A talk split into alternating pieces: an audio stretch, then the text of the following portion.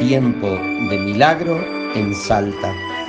La imagen del Cristo crucificado que se veneraba en Lima, Perú, fue traída a la ciudad de Salta como estaba dispuesto. Una peregrinación de 33 días que los hermanos peruanos hicieron con este pueblo de Salta. Tal vez sea la primera peregrinación del Cristo del Milagro.